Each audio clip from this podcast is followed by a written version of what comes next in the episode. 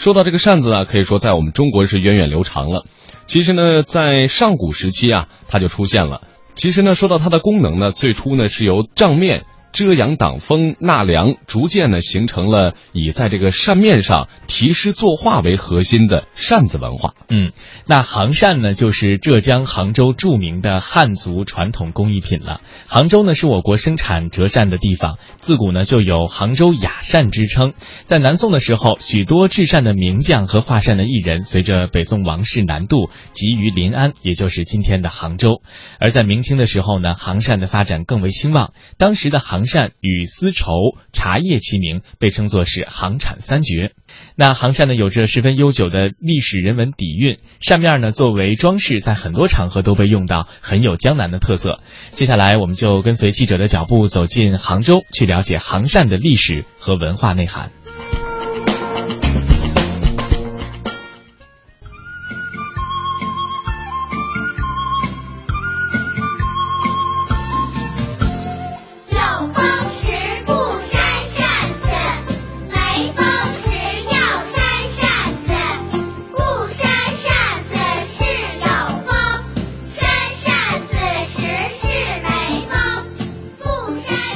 中国善文化有着深厚的文化底蕴，是民族文化的一个集成部分。它与竹文化、佛教文化有着密切关系。历来，中国被誉为至善王国。中国善文化起源于远古时代，我们的祖先在烈日炎炎的夏季，随手猎取植物树叶或动物的羽毛。进行简单的加工，用以仗日引风，因此扇子有仗日之称。这便是扇子的出源。扇子在我国已有三四千年的历史，上至帝王，下至平民，都在使用扇子。历史上许多文人墨客一出场，总会手持羽扇，以示智慧斐然。这一形象也很容易让我们联想到三国时期蜀国丞相诸葛孔明。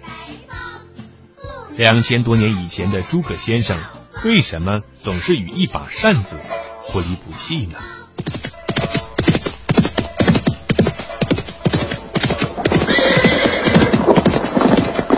诸葛先生，哦，这不是公瑾兄吗？正是，正是。诸葛先生，在下看先生气宇轩昂，手执羽扇，大有气吞万里如虎之势啊！呃，岂敢岂敢，公瑾先生言重了。诸葛先生上知天文，下知地理，赤壁一战借来东风，助我吴蜀联盟，打破曹兵。敢问先生，这和你手上的扇子有什么关系吗？哦，公瑾兄真是善于幽默啊！这扇子本属于道具，闲来无事耍帅而已。精妙，精妙！回头我也把身上的佩剑换成羽扇。哦，当然了，呃，除此之外，如今天下大乱，局势紧迫，扇扇扇子嘛，也能让我冷静。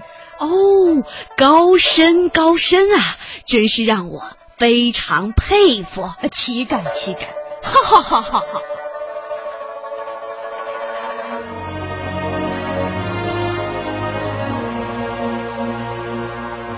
通过上面这则演绎出来的情景，我们也不难发现，文人随身带一把扇子，既是身份的象征，同时也是当时的一种社会潮流。扇子就是智慧和文化的一种物象。杭州王兴记扇子是中国最不盛名的传统名牌扇子，曾作为进贡皇室的贡品，冠以“贡扇之誉”。王兴记扇子与丝绸、龙井茶齐名，被誉为杭州三绝而名扬天下。历来还被书画名家们题字作画。被国家博物馆收藏，被国家领导人作为国礼馈赠，被国外客商称为“东方瑰宝”，争销而远渡重洋。在一次展销会上，王兴记总经理孙亚青向客人介绍起了杭州纸扇。这个都是用那个温火给它烙出来的，就是刚才那边有个人在烙花的，待会可以看一下在烙花。一把扇子要完成的话，它最起码要做到三十多道工序，每一道工序都是要工艺人员他要学很多年、十几年以后才能拉到这种细的程度，因为它的图案整一幅图案它是栩栩如生的，呃，一幅仕女。像这一类扇子的，就是我们江南的一个特色的一个黑纸扇。据杭州府志记载。苏东坡在杭州时常常亲自断案。一日，有人告一家扇子铺欠钱不还，把被告叫来询问。那扇子铺老板说：“不是不还钱，实在是因为这天气久雨转寒，扇子卖不出去了。”苏东坡听了，让他回去拿二十把扇子来，就在大堂上用判事笔随意在扇子上做行草。或枯木竹石，然后交与扇铺老板。早有人将此事传了出去，扇子铺老板刚一出门，就有人来买他的扇子了。一转眼的功夫，扇子就全部卖光了，于是还了债主的欠款。杭州纸扇研究者毛卫东，苏东坡在杭州做知府的时候啊，他在院子里面。呃，在那个与一本与一些朋友啊，呃，在那个就作诗作画啊，诗友啊，在作诗作画。这时候啊，那个铜鼓就那个这个衙门的鼓啊响起来了。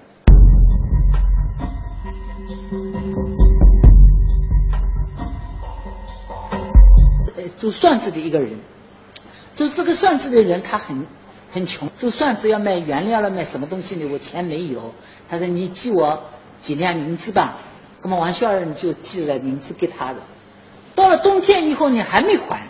他说：“我把这个钱呢，给老母亲治病了。”给我苏东坡就讲了：“他你把家里的算子拿过来，啊，拿二十把算子来。拿了二十把算子以后呢，苏东坡呢就给他画，画好了以后啊，他说：“你把那个算子拿出去。”我这一把扇子，他说就有五十两银子好卖了。后来呢，他走出衙门就叫了好多人嗯过来了。一开始苏东坡画的扇子一抢而空了，二十把扇子全部卖掉了，这个钱就还到王小二了。呃，这个就是通过名人啊、文人墨客作画以后，他的利益身价就成倍的提高。王兴记总经理孙亚兴，如果说他把他自己的。嗯，书法也好，书画也好，画在这把扇子上面，一个是代表一张名片，第二个呢，他可以把他自己的呃墨宝的东西呢，可以作为一种文化的交流，可以这种友谊的象征，可以送给亲朋好友。其实这个东西现在流传下来有很多我们古老的有上千年的这种呃那时候比较有知名度的绘画，那到现在来的话，它这个身价就象征，这个是永远传下来。文人情怀是要借物发挥的。苏东坡借扇行善，扇子亦善。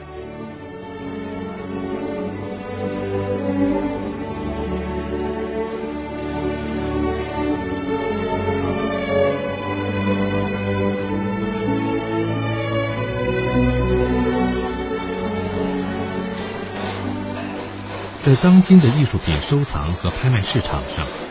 古今精美的扇面作品都备受追捧。几百年来，扇面绘画已经成为一个专业行当。由于扇面绘画需要具备非常高的工艺和艺术水准，那些自身承载着历史和艺术价值的扇面作品，自然价格不菲。画在扇面上，要不能打草稿，就要你实际画上去。实际画上去的话呢，就是要看你的水平高不高了。你水平不高的话了，你一下子画不上去的。本身那个算子啊，它有折杆的了，一折杆有七高八低的了。所以那个明代的那个书法家叫祝枝山，祝枝山他他不是讲的嘛？他说的在算直算上面画画了，好像是一个辅导家在瓦炉上面挑湖了。小小纸扇。浓缩千年古韵。明代的书法家祝枝山，他是在石扇上面画画了，好像是葡萄架在瓦楼上面。产自杭州，历经沧桑洗礼。来学的人比较少，喜欢做这个工作的人比较少。品经典纸扇如何凤凰涅槃？品传统文化是否耐人寻味？现在流传下来有很多我们古老的知名度的绘画，这个是永远传下。本期《魅力中国非遗系列》与您手执薄薄纸扇，感受厚厚内涵。黑纸扇以试之涂扇面，色泽乌黑，经久耐用。黑纸扇不仅要制作扇骨，还要经过糊面。折面、上色、砂磨、整理等八十六道工序。它的扉面要用质地绵韧的纯桑皮纸做原料，两面还要涂刷几层饰漆。涂刷扇面的饰漆要用力搅拌，搅拌后提至二尺高，漆液下垂成丝而不断，颜色乌黑而透亮时才合用。经过这一系列精湛的工艺创作，使黑纸扇具有雨淋不透、日晒不翘、经久耐用的特点，既可消暑纳凉，又可遮日避雨。制扇师傅潘春年，原来我们这个规模很大，就是一单有六十多个人一个车间啊。呃，现在的留下来的人已经不多了。呃，就是关键性的就是一个呢，工种辛苦。第二个呢，就是老师在手上面，因为手工生物嘛，你要做的时间容易在手上面划划伤啊。还有一个可能一不小心，可能这个刀啊，或者手上面也不可。就是年纪轻的时间做的时间呢，呃，可能用力过度啊，长期这一个手势啊，就这手可以变形，或者变形了这个。嗯，所以现在现在来学的人比较少。在在做的人喜欢做这个工作的人比较少，年轻。发现这种呃，在王兴记里做的扇子，这种功能算起来，我这做这个扇子已经四十多年了。近来，随着黑纸扇的市场需求增加，便有人出面组织村里的年轻妇女参与到黑纸扇制作中相对简单的一些工序里。这些人朴实勤快，手脚麻利，干活效率也高。在普通扇子的加工过程中，像钻孔等工序，也有人熟练的使用电动机械来加工，使得产量有了明显的提高。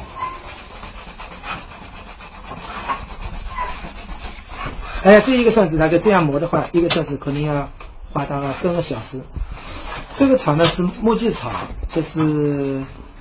这个是其中的中药里面的一味中药，可能在古代的人发发明这个算子的时间里没有沙皮，就想出一个办法，就是用这个草来代替这个沙皮。这上面你看呢，这有一条一条的，是比较有毛刺一样的，嗯，打磨起来也比较光滑。你看呢？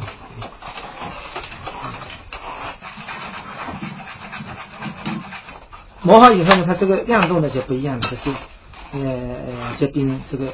比较光亮，有光泽了，就是，呃，看起来就是比较细腻，就是花纹呢也比较明细，中轴的花纹、自然花纹它就自然出来的是。呃，这个没有光泽，这个也不需要光泽，亮度也比较好。您做了这么多年的黑纸扇，如果您的下一辈的年轻人都不做的话，这黑纸扇是不是就没人做了？哎，没有人做了，做不做不下去了，是不是？